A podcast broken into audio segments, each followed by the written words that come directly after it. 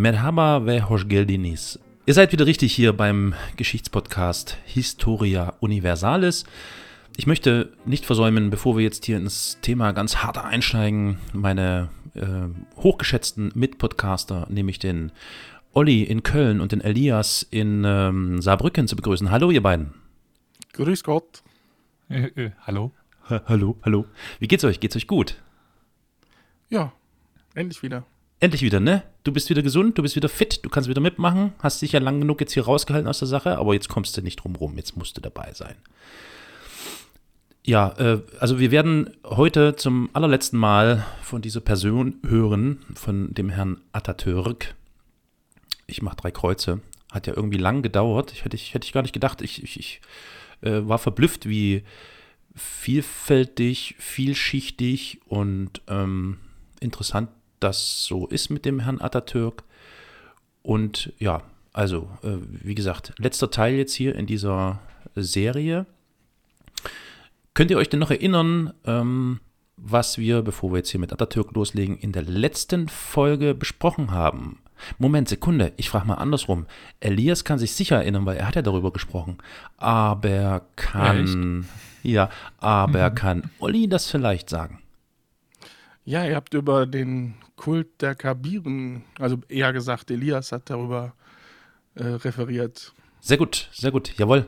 Genau, war eine ziemlich spannende Angelegenheit, ähm, auch wenn es um etwas ging, was irgendwie gar nicht so richtig greifbar ist, aber ja, das hat mir ja schon erörtert, äh, das haben so Mysterienkulte an sich. Und vielleicht wird es ja heute auch ein bisschen äh, mystisch ähm, oder hm, ähm, ähm, eigenartig. Ihr könnt euch ja vielleicht noch erinnern, wir hatten ja in dem äh, letzten Teil zu Herrn Atatürk oder hatte ich ja angekündigt, dass da vielleicht noch etwas Interessantes, Spannendes zu ihm kommen könnte, was irgendwie gar nicht so richtig ins Bild passt. Und jetzt ist dir aufgefallen, ist doch nicht so. Das ist voll langweilig, es stirbt ein Genau. Also, er stirbt 1938, genau, genau. Nee, ist tatsächlich so. Also ich bin tatsächlich echt, äh, naja, aber ich will jetzt, ich will jetzt nicht, nicht gleich spoilern. Ihr müsst jetzt eigentlich alle dranbleiben. Also du, Elias, du, Olli, du, liebe Zuhörerin, du, lieber Zuhörer und äh, überhaupt. Ähm, wir sind äh, zuletzt stehen geblieben, da hatte ich so ein paar Daten oder ein paar Datumsangaben gemacht, die dann noch wichtig waren. Ähm, zum Beispiel gab es da ja diese Hutgesetze oder das Hutgesetz und das Verbot der Derwisch-Konvente im Jahre 25. Dann wurde ähm, 1928 die Verfassungsänderung äh, durchgesetzt, dass der Islam nicht mehr Staatsreligion ist. Und das letzte Datum, was ich in der äh, vorherigen Folge zu Atatürk nannte, war der April 1930, als das äh, Kommunalwahlrecht für Frauen eingeführt wurde. Und ungefähr da ähm, möchte ich mal ansetzen. Es wird hin und wieder auch ein paar Rückblicke geben oder den Versuch, eine Strecke wieder zurückzulegen, um herauszufinden, warum, wie was passiert ist. Ja, und daraus wird sich dann ein Bild ergeben, was euch alle ziemlich verblüfft zurücklassen wird. So, nun geht es aber auch äh, los. Äh, ich möchte jetzt hier nicht äh, viel herumpalavern. Ich bin gespannt. Ja, ja, das kannst du sein. Also wir haben ja mittlerweile festgestellt aus, ihr könnt euch erinnern, in der vergangenen Folge sprach ich relativ oft über diese Kulturrevolution, diese scheinbare oder diese Kulturrevolution, die sich da entwickelte, die von äh, Mustafa Kemal vorangetrieben wurde. Und auch so ein bisschen über diesen Personenkult, der sich da um ihn entwickelte. Und wir konnten da schon so ein bisschen heraushören und feststellen, dass sich daraus so ein Bild ergibt, also mit der Abschaffung zum Beispiel auch des Kalifats und der Ausweisung der Dynastie, also des Scheichs und so weiter. Ähm, und Sultan. Entschuldigung, Sultan natürlich. Scheiche kommen später. Oder Scheichs heißt es. Scheichs. Und dem erwähnten ähm, oktroyierten kulturellen Wandel, dass da irgendwie so ein Fundament einer laizistischen Republik äh, gefestigt werden sollte und damit natürlich auch einer Gesellschaft, die mehr oder weniger fern einer Religion oder Dynastie funktionieren sollte. Und als einen markanten Teil dieser Bestrebung kann man mitunter eben auch, und da gehen wir jetzt mal datumsmäßig noch ein bisschen wieder zurück vom Jahre 1930 ins Jahre 1925, das im November 25 erlassene Hutgesetz betrachten. Das klingt jetzt erstmal trivial, so weitreichend war aber diese Wirkung ähm, über diese simple Frage einer Kopfbedeckung hinaus. So wurde im Jahre 1926 äh, quasi für jedermann sichtbar so und so ein bisschen als äh, Speerspitze dieser Hutgesetz-Thematik Atif Hoxha aus Iskilip. Das war ein Gelehrter für islamische Tradition. Vom, ah, da kommt der Scheik her. Da kommt der Scheik her, genau. Ähm, von vom Unabhängigkeitsgericht in Ankara wegen Verstoßes gegen das Hutgesetz zum Tod durch den Strang verurteilt. Deswegen erwähnenswert, weil ja das Unabhängigkeitsgericht oder dieser Unabhängigkeitsgerichtshof ist euch vielleicht noch schwach in Erinnerung aus der vergangenen Folge, da hat man das schon erwähnt, äh, war eben genau für solche Fälle da und es wurde quasi ein Exempel statuiert, um allen deutlich und klar zu machen, dass das mit Strenge verfolgt werden würde. Interessant ist, dass dieser Atifocha ähm, im Jahre 1924, also noch bevor überhaupt dieses Hutgesetz erlassen wurde, eine, Abhund eine Abhandlung veröffentlichte, in der er das Tragen des Hutes kritisierte. Also eigentlich kann man sagen, und nicht nur eigentlich, sondern man kann sagen, dass die Verurteilung zur Todesstrafe äh, weder richtig noch berechtigt war. Trotzdem galt es so ein bisschen als Zeichen nach außen der Stärke und der Durchsetzung dieses Hutgesetzes. Es gab bis ins Jahr 1935 repressive Maßnahmen gegen Festträger. Das Ganze glich in gewisser Weise einer ähm, zwanghaften ethnisch-sozialen ähm, Homogenisierung der türkischen Bevölkerung. Denn es wurde in diesem Zusammenhang die gesamte, bis dato traditionelle Tracht in Frage gestellt. Und so stellte Mustafa Kemal bei öffentlichen Veranstaltungen gern die rhetorische Frage, ist unsere Kleidung national?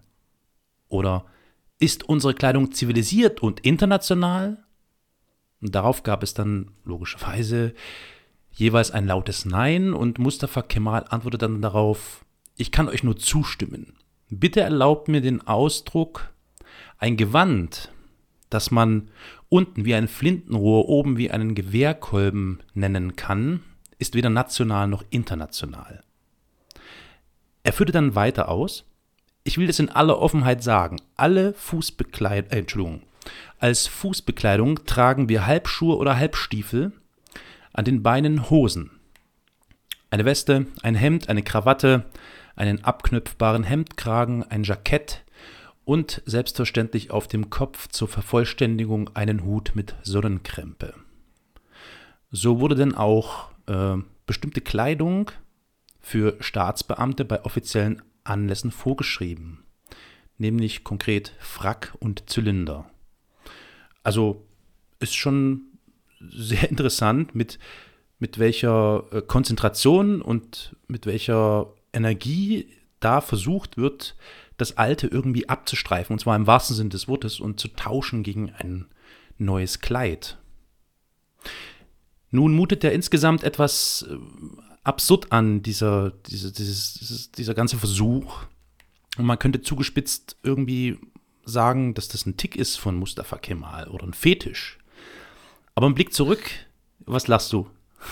Ein Festisch. Ein Festisch. Sehr schöner Wortwitz. Aber ein Blick zurück, ähm, diese Entwicklung entlang macht deutlich, dass sich dahinter ein, ein tieferes Anliegen oder ein tieferes Streben Mustafa Kemals verbarg. Äh, vielleicht als kleiner Hinweis noch dazu, fünf Tage nach dem Erlass des Hutgesetzes wurde auch das Gesetz Nummer 677, übrigens heute noch gültig, über das Verbot und die Schließung der Derwischorden, der Konvente und Mausoleen, über das Verbot des Berufs der Mausoleenwächter und die Führung und Verleihung einiger Titel verabschiedet. Äh, Nochmal kurz zur Erklärung. Derwischorden ist euch ein Begriff, oder? Ja, also. Oder Derwisch an sich? Ein, naja, Anhänger des Sophismus. Ja. Der halt, also bei den, also die der schön tanzen kann. Kennst, ja, das, also das sind jetzt die, die Tanzen, ja. die Tanzenden. Ja. Aber äh, es gibt auch andere Der Derwische. Also es gibt nicht nur die tanzenden Derwische, sondern das ist ein Riesenspektrum von Einsiedlern, hm, hm. Eremiten, sehr, sehr gelehrten Menschen, so zu tanzen, der Derwischen. Also eine gewisse Mystik halt dabei. Hm. Die, also das zu, zu Gott finden durch den, den Tanz, in dem Sinne dann jetzt ja. beim Tanzenden der ja. Derwischen, die man jetzt am Genau, Ekstase, Ekstase zu, während des Tanzes und damit mhm. Nähe zu Gott und so. Genau. Also so zusammengefasst äh, gewissermaßen eine Ordensgemeinschaft oder vergleichbar mit so, einer, mit so einem Mönchsorden oder so. Und wie du sagst, genau, Sophismus, das ist eine Strömung im Islam, der eher spirituell ist und sehr asketisch und diszipliniert. Ja. So, ja. Wird, so wird ihm nachgesagt. So wird ihm nachgesagt. Die sind. Also das, das Spektrum ist halt riesig. Ja, ja. Das ist halt, also man kann es schwer, also es gibt sehr asketische, es gibt aber halt auch welche, die nicht unbedingt besonders as asketisch sind, deswegen so. Ja, ja, ja. Äh, als kleiner Quervergleich oder Querverweis, mhm. äh, die, die Folge zu den, zu den Osmanen. Ja. Äh, da sprechen wir auch ein bisschen über, also zu den frühen Osmanen, da sprechen wir auch ein bisschen über die äh, Derwisch-Orden. Das ist ein guter eine Hinweis. Rolle spielten. Guter Hinweis habe ich gar nicht mehr auf dem Schirm gehabt. Siehst du mal, Mensch, was mhm. wir alles abdecken. Wir sind echt ein großartiger ja. Podcast, finde ich. Nun ja, also Der dieses das Gesetz Nummer 677 wurde also erlassen und die Derwischorden wurden verboten, Konvente, Mausoleen. Ähm, und damit war den Sufis also die Ausübung ihrer Rituale und Tätigkeiten. Dazu zählten äh, zum Beispiel Wahrsagerei, Heilung durch nicht Hand auflegen, durch Anhauchen, äh, Zauberei und so weiter untersagt. Und zudem waren die Mausoleen der Sultane und Scheichs äh, geschlossen. Es war etwas später sogar noch angedacht, dass man Gebetsräume auch mit Schuhen hätte betreten dürfen, dass Instrumentalmusik zugelassen werden sollte und Prediger sollten von fähigen Religionsphilosophen beraten werden. Das ist schon, ich möchte sagen, ganz klarer Affront eben gerade gegen die islamische Religion. Und äh, diese Pläne wurden dann allerdings gestoppt. Also gerade in diesem Zusammenhang schauen wir uns mal das erste republikanische Grundgesetz von 1924 an, was verabschiedet wurde. Da steht drin oder stand drin, niemandem dürfen wegen seiner Zugehörigkeit zu einer Religion, einer Konfession oder einer mystischen Bruderschaft oder wegen seiner philosophischen Überzeugung ver Entschuldigung, äh, Überzeugung Vorhaltungen gemacht werden. Die Ausübung des Gottesdienstes jeder Art von religiösen äh, Ritual ist frei. Wir stellen also fest, dass mit dem Hutgesetz und dem Verbot der Derwisch-Konvente, also diese Verbindung insbesondere, das widerspricht sich doch. Ja, eben eindeutig äh, das Gegenteil äh, bewirkt wurde und dass das ein religionsfeindlicher Weg war, der da beschritten wurde. Naja, und der Wegbereiter war dann eben tatsächlich ein entscheidender Agnostiker, nämlich Mustafa Kemal.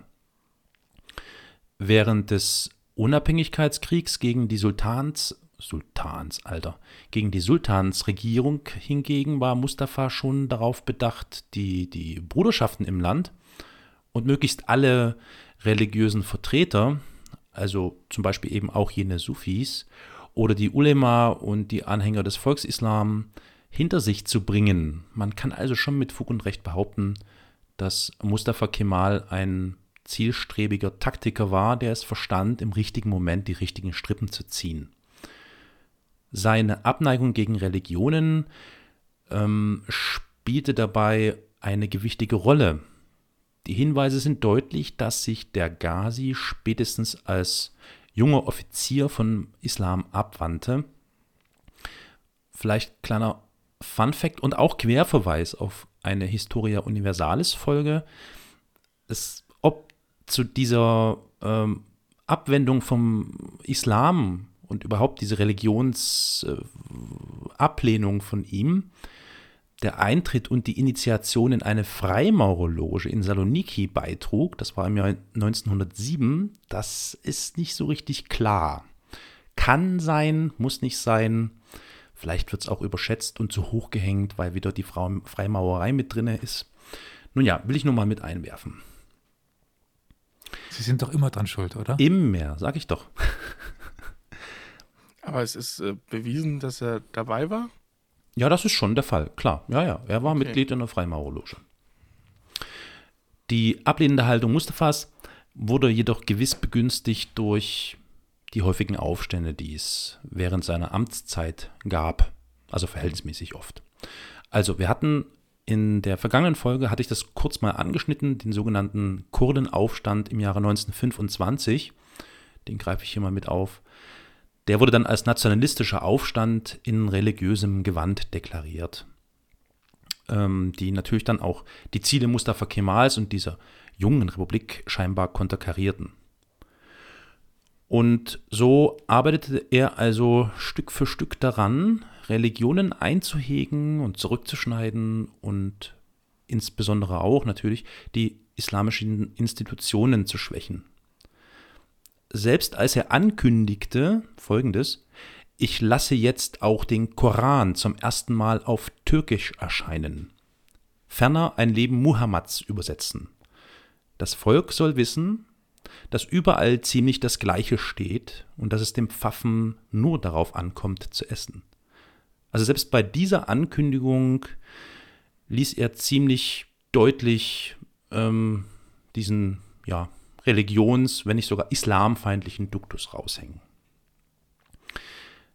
Mustafa Kemals Absicht war nicht, den Koran irgendwie damit fürs Volk aufzubereiten, so Luther-like, vulgarisieren, sondern was er mit der Übersetzung wohl vorhatte, war wohl eher ähm, das alles zu entzaubern und zu entmystifizieren und das Heilige, diesen, das Besondere da irgendwie rauszunehmen. Ja, es ist ja immer noch so, dass ganz viele Muslime den Koran zwar auswendig können, aber nicht wissen, was sie da überhaupt von sich geben. Das ist sehr also interessant. Da, da, kann ich nun gar nichts also sagen. Also Hast du da Erfahrungen mit? Hast du schon mal mit mit welchen drüber gesprochen oder die, wie hast du die Feststellung machen können? Naja, also das Arabisch, in dem der Koran ist, ist, ist ja Hocharabisch. Ja. Und das können ja nicht alle. Also ja, insbesondere, ja. wenn es dann halt in die Randbereiche geht, die, die, verstehen ja kaum nur Hocharabisch. Die verstehen vielleicht einzelne Wörter, aber mh, hm, das, ob sie den, also das ist wie, als wenn wir das Ding auf Schwitzerdeutsch lesen würden oder so. Okay, da reden wir jetzt konkret von den Türken. Oder wie? Ja, das ist ja noch, also das ist ja dann noch die nochmal drauf. Die, die können ja gar kein Arabisch. Okay, okay. Das heißt, der Unterschied zwischen Ho äh, Hocharabisch und Arabisch ist schon wirklich Deutsch, ja. Schweizerdeutsch, ja? ja? Schon, schon fast mehr. Krass, okay. Also es kommt darauf an, wo du jetzt bist. Wenn du jetzt irgendwie in, in Saudi-Arabien bist, das geht. Hm. Hm. Ähm, es gibt ein, zwei Dörfer in Saudi-Arabien, da heißt es, da wird noch Hocharabisch gesprochen. Aber an, an sich ist auch Saudi-Arabien hat einen Dialekt. Hm, hm. Klar.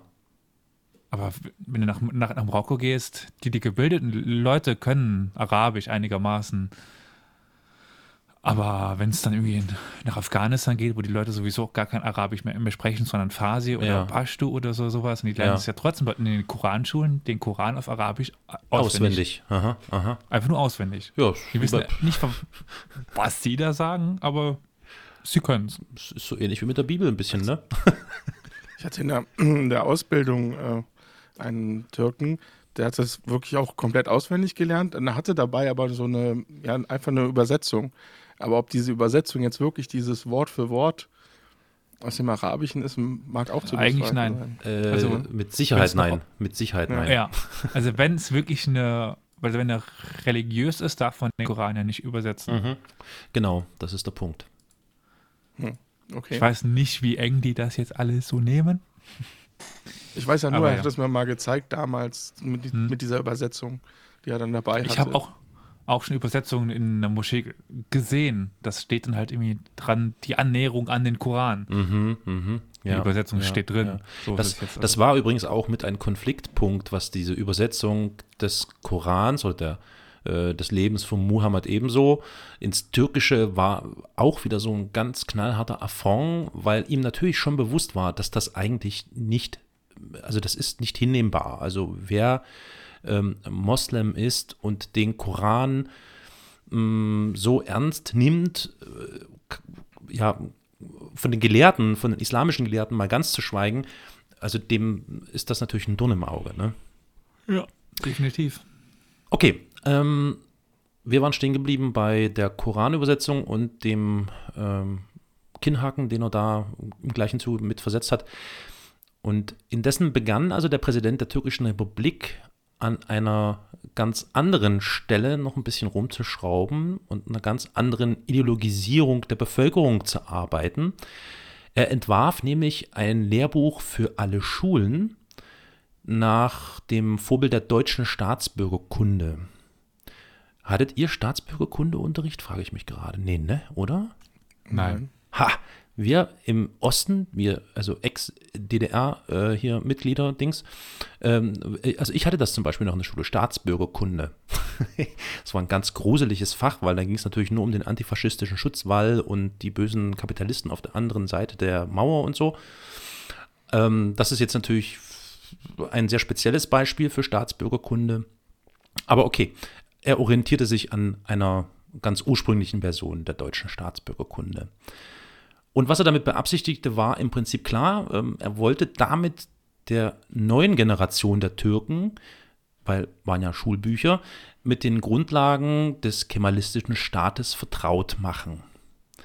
Viele Passagen in dem Schulbuch stammen übrigens auch tatsächlich von ihm. Ähm, Das Buch an sich beginnt zum Beispiel mit einer eigenwilligen Definition des Begriffs Nation. Ähm, Es sollte vermittelt werden, dass, Zitat, die Türken schon vor Annahme des islamischen Glaubens eine große Nation waren. Und dann stand da zum Beispiel auch noch, es gebe auf der Welt keine größere, keine ältere, keine reinere Nation als die Türken. Sie hätten mit der Republik einen Staat gegründet, der auf der Regierung des Volkes beruhe. Dieser Staat sei laizistisch und äh, jeder Volljährige dürfe seine Religion frei wählen. Die türkische Sprache sei Herz und Geist der türkischen Nation. Also, ne, das ist schon ordentlich, wie soll man sagen, ja, ein Versuch, da eine gute Gehirnwäsche hinzubekommen. Äh, Vielleicht, weil das der letzte Punkt war, den ich jetzt hier gerade so zitiert habe, türkische Sprache. Die Lateinschrift, weil vorher waren es ja tatsächlich, äh, wie heißt es eigentlich, arabische Buchstaben? Ja, arabische Ja. Buchstaben, ja, arabische Buchstaben. Äh, wurde übrigens im November 1928 per Gesetz eingeführt. Was auch tatsächlich Sinn machte. Also, es ist, also Ja. wenn man das versucht zu, zu lesen, das ist eine Vergewaltigung. Das ist, boah, also äh, äh, Türkisch auf, mit arabischen Schriftzeichen, das passt einfach nicht. Das zum einen, andererseits ist es natürlich schon ein krasses Ding, was da passierte, weil plötzlich, Ja, das- ja, ne, ja, also klar. äh, man st- ist wie wenn wir es plötzlich auf Arabisch Arabisch lesen, genau, korrekt, ja. ähm, aber natürlich bekam, äh, äh, natürlich bekam in diesem Lehrbuch äh, auch Muhammad, aka Mohammed, sein Fett ab. Äh, das osmanische Kalifat war konsequenterweise auch dabei, weil zweifelhafte Figuren und so, also das war schon äh, ja, ordentlicher Stoff, ähm, der den Leuten und vor allem also den Schülern und Schülerinnen ähm, dargeboten wurde. Anschneiden möchte ich, weil ich gerade das Wort äh, Schülerinnen erwähnte, äh, unbedingt noch, das ist ganz wichtig, das war, glaube ich, auch das letzte Datum, was ich in der vergangenen Folge nannte, die Einführung des Kommunalwahlrechts für Frauen im April 1930. Ähm, so wie die Einführung des dann allgemeinen Wahlrechts, das war dann vier Jahre später, im Dezember 1934 wie der Pascha zum Umgang mit dem weiblichen Geschlecht stand oder welche diesbezüglichen Änderungen ihm vorschwebten. Ähm, Das hatte ich ja schon so grob angedeutet. Da gab es ja mal so ein Gespräch bei Zigarette und Kaffee, da ähm, irgendwann abends, wo denen ja schon so seine Pläne mitgeteilt hat mit der türkischen Republik. Und so hatte dann auch im Jahre 1925 interessante Äußerungen von sich gegeben, die recht klar werden lassen, in welche Richtung es gehen sollte. Ich zitiere mal. Während meiner Reisen habe ich, nicht so sehr in Dörfern, aber besonders in den kleinen, äh, kleineren und größeren Städten beobachtet, dass unsere Freundinnen ihre Gesichter und Augen sehr dicht und mit Sorgfalt bedecken. Insbesondere in unserer heißen Jahreszeit glaube ich, dass diese Qualen und Beschwerden auslösen. Freunde, das ist auch ein wenig die Folge unserer Selbstsucht. Es ist eine Notwendigkeit, tugendhaft und vorsichtig zu sein. Aber, sehr verehrte Freunde, auch die Frauen sind wie wir mit Verstand begabte und nachdenkliche Menschen. Sie sollen ihre Gesichter der Welt zeigen und mit ihren Augen die Welt aufmerksam betrachten. Dabei ist nichts zu befürchten. Und in einer anderen Ansprache zu diesem Thema unter anderem hat er dann noch verlautbaren lassen, an manchem Ort sehe ich Frauen, die über ihren Kopf ein Hals oder Badetuch oder etwas ähnliches werfen, um Gesicht und Augen zu verdecken und ihren Kopf von an ihnen vorbeigehenden Männern abwenden oder sich mit geschlossenen Augen hinsetzen. Was ist Sinn und Bedeutung dieses Verhaltens? Meine Herren, darf die Mutter, die Tochter einer zivilisierten Nation sich in einer solchen barbarischen Haltung begeben? Das ist ein Anblick, der die Nation äußerst lächerlich zeigt. Man muss dies unverzüglich korrigieren. Schon krass, ne? Bei der Propagierung der weiblichen Kleiderordnung mussten dann auch die Ehefrauen höherer Beamter mit gutem Beispiel vorangehen. Die waren die Ersten, die das ähm, quasi dann als ähm, Beispiel und Exempel statuierten. Es gab dann in einigen Städten sogar lokale Verordnungen, die Gesichtsschleier verboten. Es gab aber grundsätzlich kein gesetzliches Verbot des Schleiers. Ähm, vielleicht noch ein interessanter Fakt am Rande zu dieser äh, Schleierthematik und der Kleiderordnung für Frauen. Ihr könnt euch vielleicht noch entsinnen, dass ich in der vergangenen Folge, als wir über oder als ich das Haus beschrieb, in dem er wohnt, äh, dass ich da auch diesen, diesen äh, wie heißt es, Teesalon oder diesen Teesaal für seine Ehefrau äh, beschrieben hatte. Also er hatte eine Ehefrau, Latife, und es wird äh, wohl so gemunkelt, ähm, dass Mustafa Kemal Latife wohl aus soziologischen und natürlich auch aus persönlichen Gründen geehelicht hat um das Volk besser von seinen Plänen der Entschleierung zu überzeugen. Denn wenn er selbst keine Gattin gehabt hätte, dann wäre seine Idee vielleicht nicht so glaubhaft gewesen. sind Gerüchte, sagt man so. Kann man drüber streiten, denn der richtig große Akt der Entschleierung kam dann etwas später, nachdem die Ehe nämlich wieder geschieden war. Die hielt nämlich nur zwei Jahre. Keine große Love Story. Keine große Love Story, tatsächlich, ja. Zwei Jahre und adieu. Äh, vielleicht noch was zu Latife äh, möchte ich gerne erwähnen. Ist nämlich auch ganz interessant. Die hatte übrigens ihren Mann mit Kemal angeredet und nicht wie üblich mein Herr oder mein Pascha oder so. Und die gute Frau wurde wie folgt beschrieben. Eine sehr kleine Dame in Schwarz empfing uns. Obwohl es hieß, sie sei erst 24, wirkte sie durch ihre ruhige Art und ihre Reife viel älter. Ihre formvollendete Begrüßung besaß Würde und die Anziehungskraft der Altvorderin. Sie trug ihr Haar in, einer, äh, in einem schwarzen Tuch eingebunden und dieser dunkle Rahmen ließ ihr Gesicht, das wie ihre Figur etwas dicklich war, vorteilhaft hervortreten.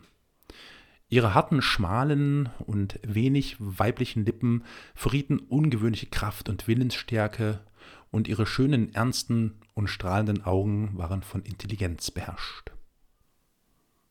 Das schien also wirklich eine sehr interessante Frau gewesen zu sein, also jetzt nicht nur im Hinblick auf diese Beschreibung und ihr Aussehen, das wäre ja sexistisch, ähm, sondern sie war zum Beispiel eine ganz begabte Klavierspielerin. Ähm, sie konnte Faust zitieren, also Goethe und Faust. Und ganz interessant, äh, hat mich überrascht, sie sprach wohl ganz hervorragendes, quasi fehlerloses Deutsch. Die gute Dame ist dann übrigens 1975 gestorben. 75, hui. Ja, Aber nun, äh, zurück. Die hat ein paar Jahre erlebt. Die hat ein paar Jahre erlebt, Kurz, ja. bei Wikipedia gibt es diese zwei Bilder direkt auch noch äh, untereinander. 1923 sitzt sie, ich glaube, in diesem von dir beschriebenen Teesalon, in so einem Aha. weißen Kleid. Aha. Und 1924 äh, ist sie halt eigentlich komplett verhüllt, bis auf das Gesicht halt. Mit so einem Stoff, ne? Oder? Es wirkt total anders. Also es ist, ha, ha, ha. ist schon sehr interessant. Und sie ist interessanterweise. Also außen hin äh, trotzdem ja. noch dieses äh, Verschleierte, aber anscheinend zu Hause modern, westlich, sag ich mal. Mhm, mh. An dem Tisch sitzend. Ja. Ja. Äh, also äh, auch interessant zu sehen, wenn man die beiden nebeneinander sieht, also Mustafa Kemal und Latife, dann äh, sie ist deutlich kleiner als er. Also ich glaube, sie geht ihm gerade noch so bis zur Schulter oder so. Mhm. Und das ist schon interessant. Und wenn man dann eben diese Beschreibung von ihr hört, wie intelligent sie gewesen sein soll und was sie alles drauf hatte, das ist schon, ähm, also das spricht, glaube ich, für beide, dass die sich irgendwie da gefunden haben, allerdings dann eben auch nach zwei Jahren wieder verloren. Naja, Gut, äh, zurück zum Thema Frauen im Allgemeinen in der Türkei. Die Gleichberechtigung war und ist natürlich ein langwieriger Prozess gewesen oder ist es immer noch, äh, nicht nur in der Türkei, grundsätzlich. Das ist ja bei uns nicht großartig anders. Ähm, um jetzt nochmal ins Jahr 1930, 35 und so weiter zurückzukehren, ähm, die Alphabetisierung der Frauen, die schritt nur sehr langsam voran äh, Im Jahre 1935 betrug die Quote der lesenden und schreibenden Frauen weniger als 10 Prozent der Bevölkerung, also etwa 1,5 Millionen Frauen. Aber der Zugang zu den höheren Bildungseinrichtungen, der damit auch einherging, führte zu einem ähm, wachsenden Frauenanteil in akademischen Berufen. Im selben Jahr, also im Jahre 1935, durften dann auch äh, weibliche Abgeordnete in die Nationalversammlung, also ins Parlament, einziehen. Und der Frauenanteil dort betrug in den Jahren 35 bis 1939 4 Prozent. Das waren ganz konkret 18 Frauen. Interessant ist, dass ähm, der Anteil der Frauen später dann ab 39, also nach dem Tod von Mustafa Kemal, dann wieder sank im Parlament. Gut, äh, das zum Thema Frauenwahlrecht. Wir kehren mal wieder zurück zu Mustafa Kemal und äh, äh, beleuchten da mal noch so ein paar interessante Punkte. Denn der türkische Präsident betrieb ebenso, äh, das hatte ich schon erwähnt vorhin mit der Schriftgeschichte da, ab 1928 exzessiv diesen Schriftwechsel von der arabischen in die Lateinschrift, beziehungsweise eigentlich sogar in die türkische Schrift äh, Lateinbuchstaben, aber türkische Schrift, so ist es richtig. Damit verbunden war auch eine groß angelegte Alphabetisierungskampagne, ähm, deren Zwang sich niemand entziehen konnte. Das ging auch gar nicht anders, denn ohne diese neue türkische Schrift und natürlich auch die lateinischen Buchstaben konnte man weder einen Prozess vor Gericht führen, noch eine Eingabe bei irgendeiner Behörde machen oder ein offizielles Dokument lesen. Das heißt, innerhalb von wenigen Monaten wurden die Türken quasi zu Analphabeten. Die Schwierigkeiten hatten, was weiß ich, einen Fahrplan oder einen Fahrschein oder irgend sowas zu entziffern. Das ist schon echt ein krasses Ding, was äh, da durchgepeitscht wurde. Der Widerstand gegen den Schriftwechsel zum lateinischen Alphabet war natürlich aufgrund dieser Schwierigkeiten, die damit verbunden sind und dieser Umstellungen, dieser enormen vorhanden. Es lief aber eben trotzdem, es wurde weiter durchgepeitscht. Und es wurde dann auch im Mai 1928 eine Sprachkommission eingesetzt von Mustafa Kemal persönlich, die dann eben auch fieberhaft an dem türkischen Alphabet rumdokterte und arbeitete. Es ging ja um die Frage, welche Schriftzeichen und Buchstaben wie Verwendung finden sollten in der türkischen Schrift. Das ist ziemlich interessant, das habe ich so gar nicht auf dem Schirm gehabt. Ich dachte einfach, das ist so da. Also man denkt sich, man ja, stellt sich das gar nicht so vor, aber die haben wirklich an dieser türkischen Schrift gearbeitet. Naja, die haben ja schon so ein paar spezielle eigene ja, natürlich, an, eben, Anhängsel eben. an den Buchstaben. Die mussten sich auch erstmal ausdenken. Die haben ja, ja. ja, ja, das ist schon interessant. Ne? Also, ja. äh, man sieht es ja auch, wenn man sich die türkische Schrift anschaut, was da so alles drinstecken mag. Also die haben sich, glaube ich, ein bisschen orientiert. Äh, Gibt es ein paar ungarische Schriftzeichen, ein paar rumänische. Es war eine kurze Zeit lang auch Albanien mit im Spiel, ist dann aber rausgeflogen. Das war denen dann schon wieder zu nah dran. So.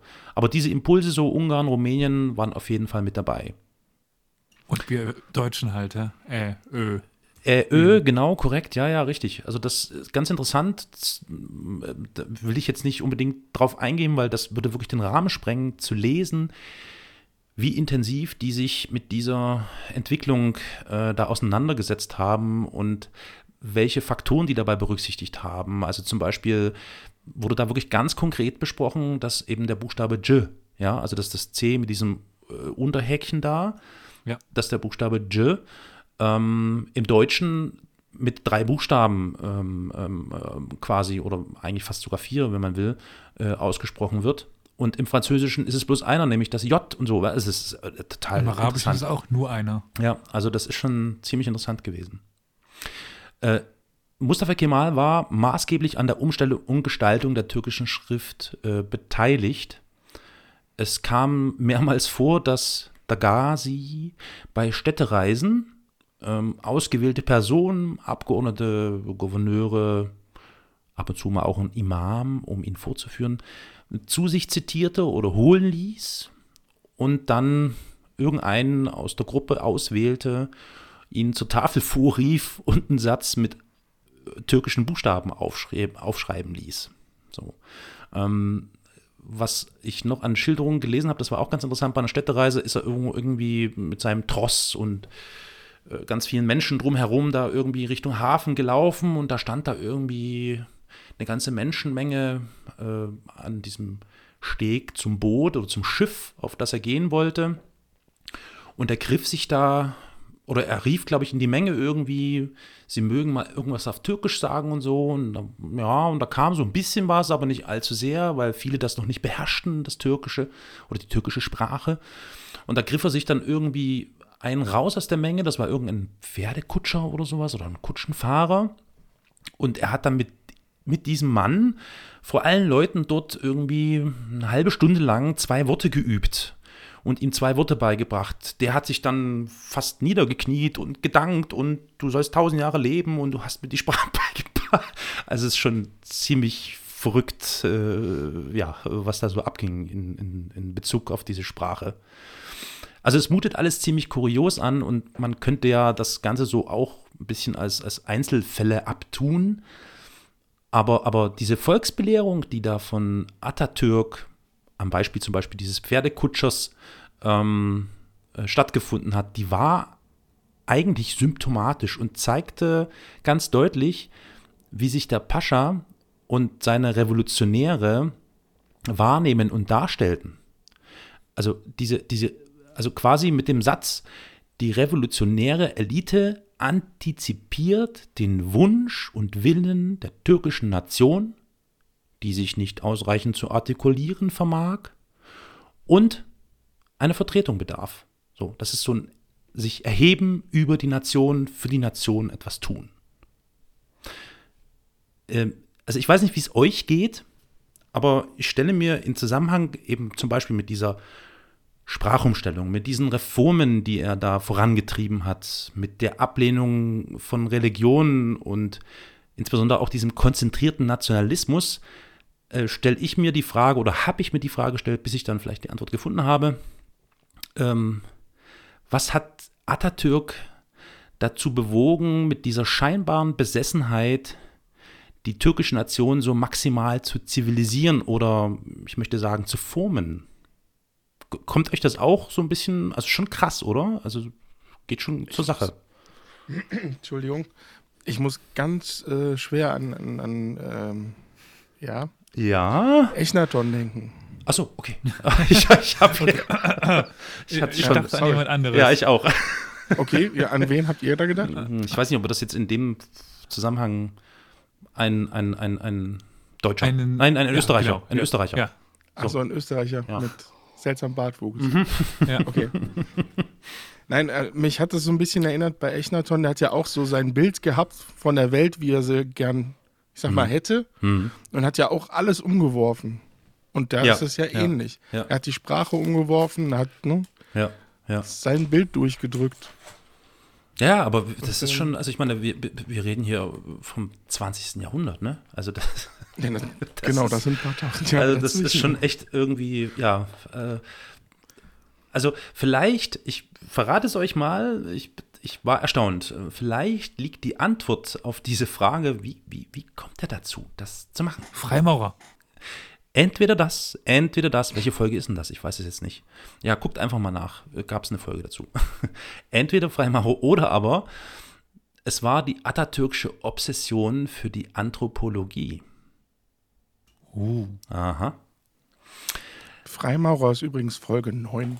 Oh, super. Folge 9 äh, zum Thema Freimaurer. Anhören, unbedingt. Also nicht, dass ihr da was äh, über Atatürk erfahren würdet, aber über andere interessante Personen.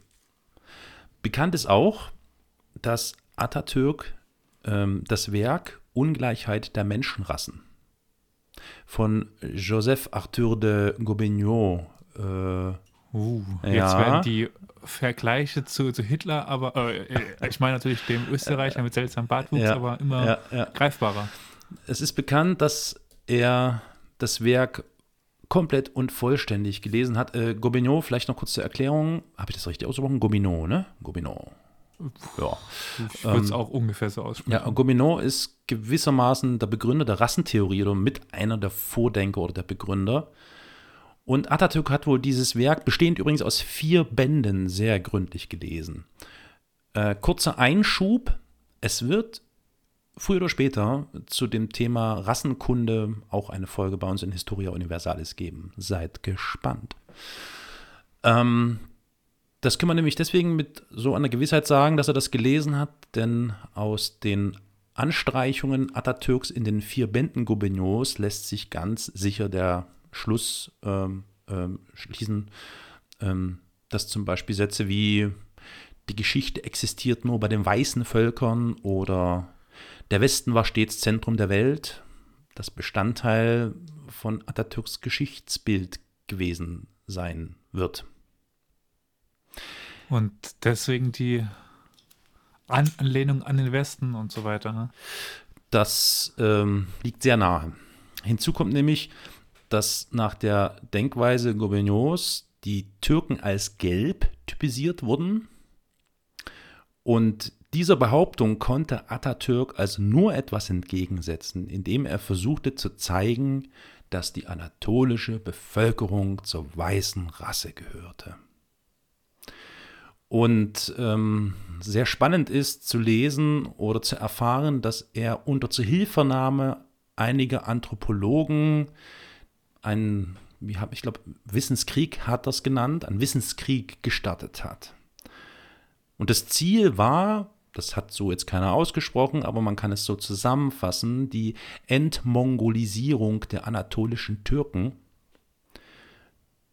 Zum Beispiel basierend auf der These, die Türken seien Auslöser der Neusteinzeit gewesen. So, jetzt die Frage an die Profis: Neusteinzeit. Äh, Olli, kannst, hast du noch auf dem Schirm, was das für ein Wendepunkt war in der äh, Zeitschiene, Geschichtsunterricht und so? Erinnerst du dich noch? Neusteinzeit? Neolit, Ne- Neolithikum? Neolithikum. Genau, Ja. Neolithikum. Nee. Das war der Übergang vom Jäger und Sammler hin zu Ackerbau, also sesshaft werden und Tiere domestizieren und so weiter. Also das war zum Beispiel so eine These. äh, zur Freude Atatürk gab es dann zum Beispiel auch die sogenannte Ostthese, laut der es Übereinstimmungen zwischen dem Urtürkentum und dem Urgermanentum gab.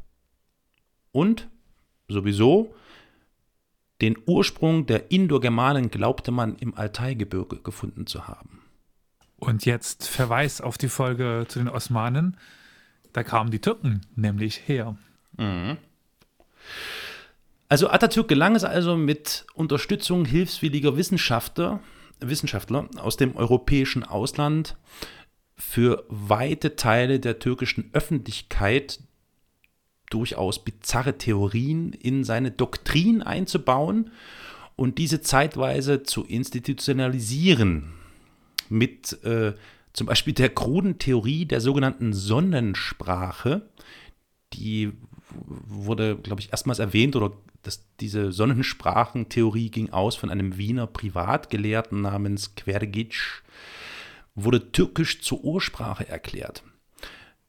Also etymologisch betrachtet war das Türkische ebenso, wie es die Urwurzel der Sprachen Europas war, die eigentliche Wurzel der semitischen Sprachen Arabisch und Hebräisch.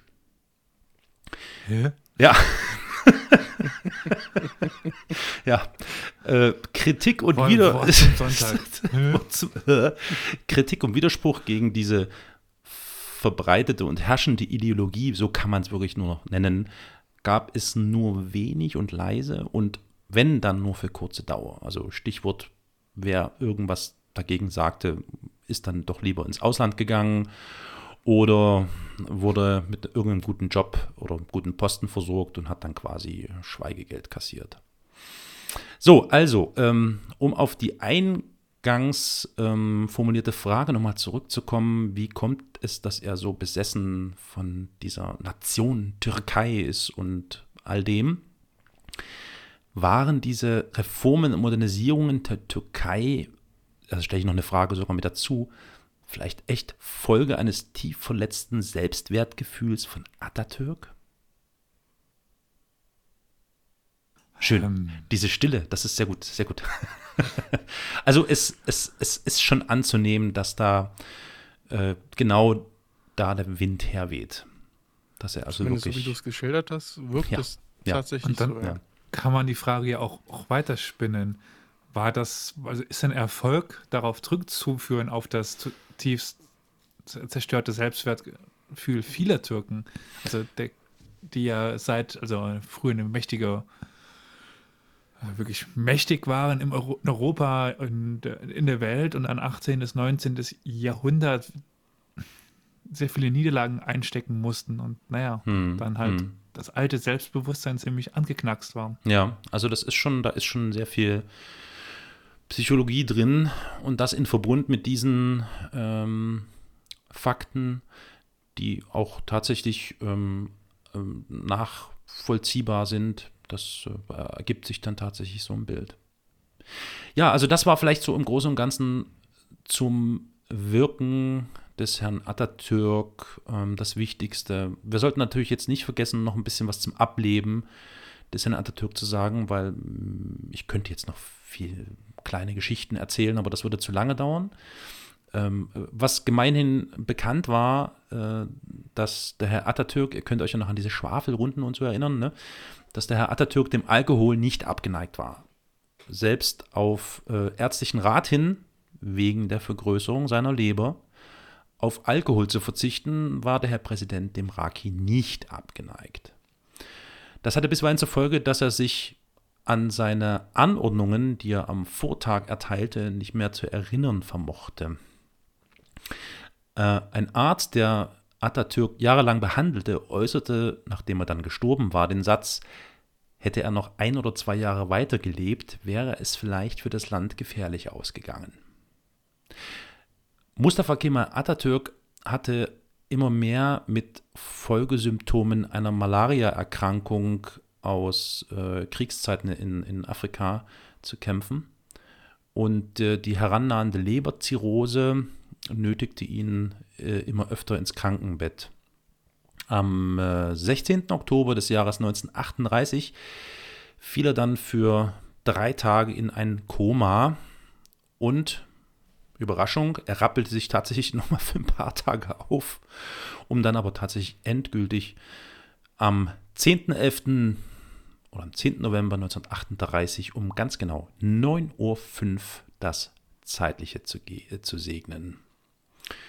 Und das war auch der Moment. Die erste Folge. Ja, ihr erinnert euch an die erste Folge. Das ist der Moment, in dem dann ähm, äh, regelmäßig um 9.05 Uhr am 10. November Sirenen beginnen in Städten zu heulen, die Autos stillzustehen und die Leute äh, gen Himmel blicken. Ähm, ja, genau. Der Nachfolger von ihm war dann übrigens Ismet Inönüs. Ich hoffe, ich habe es richtig ausgesprochen. Was? ähm, übrigens, kurz nach seinem Tod, das vielleicht noch als äh, äh, abschließende Information, gab es natürlich, wie sich das für den, den Türkenvater gehört, ein großes Abschiedszeremoniell und eine Parade und er wurde einbalsamiert und es wurde eine Totenmaske angefertigt. Und viele, viele Jahre nachdem er also schon tot war, nämlich im Jahre 1953, wurde dann Anit Kabir, ein, ein, ein, so nennt sich das, ein, naja, eine Art Mausoleum, ein Grabtempel fertiggestellt, in dem sich äh, das sogenannte Atatürk-Mausoleum befindet und seitdem äh, gern und oft von den Türkinnen und Türken und sicher auch von ganz vielen Touristen besucht wird. Ja, so viel zu dem interessanten Herrn, meine Herren und Damen und überhaupt. Und dem sehr wichtigen Herrn, also. Für wahr, für wahr, ja. Ich glaube, der hat die Geschichte ganz schön mit, mitgeprägt. Auf jeden Fall, auf jeden Fall. Und ähm, wie ich das ja schon in Folge 1 und Folge 2 sagte, also derart ambivalent. Äh, ja. Wahnsinn, also, also es ist schon von, erstaunlich. Von Hitler bis sehr, sehr weiser Führer eines Landes ist alles da, dabei. Ja, ja genau.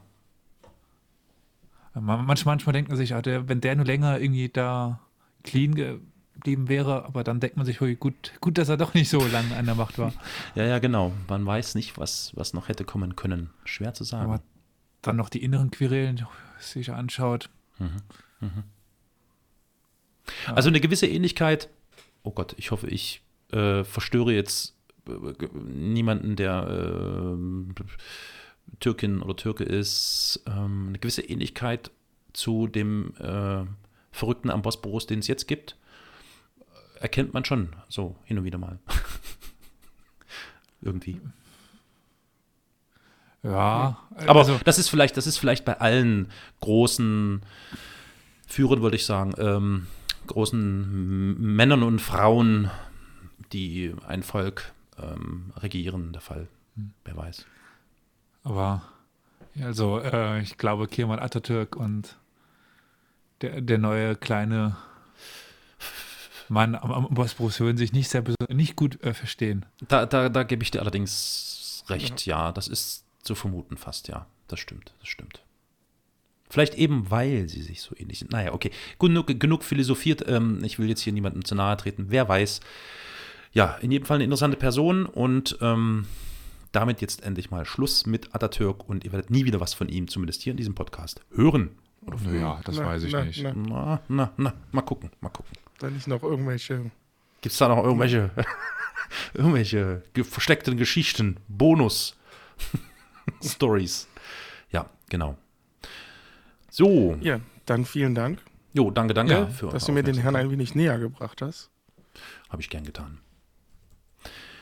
Und jetzt kommen wir zu dem allzeit äh, bekannten, beliebten Feedback-Blog, in dem wir die geneigten Zuhörerinnen und Zuhörer darauf hinweisen, wo und wie sie uns erreichen können. Ja, und ich fange mal gleich mit einer allgemeinen Anmerkung an. Und zwar sind wir auch, oder wir würden uns sehr darüber freuen, wir wollen jetzt ein bisschen betteln, äh, falls ihr jetzt ein paar Cent über habt. Auch wir müssen unsere Webseite be bezahlen und äh, ähnliches. Und wenn ihr dann vielleicht ein, ein, paar Cent über habt, könntet ihr uns ja gerne äh, zusenden. Und das könnt ihr über unsere Webseite machen. Dort finden sich die jeweiligen Button. Und auf diese Webseite kommt ihr über www.historia-universalis.fm.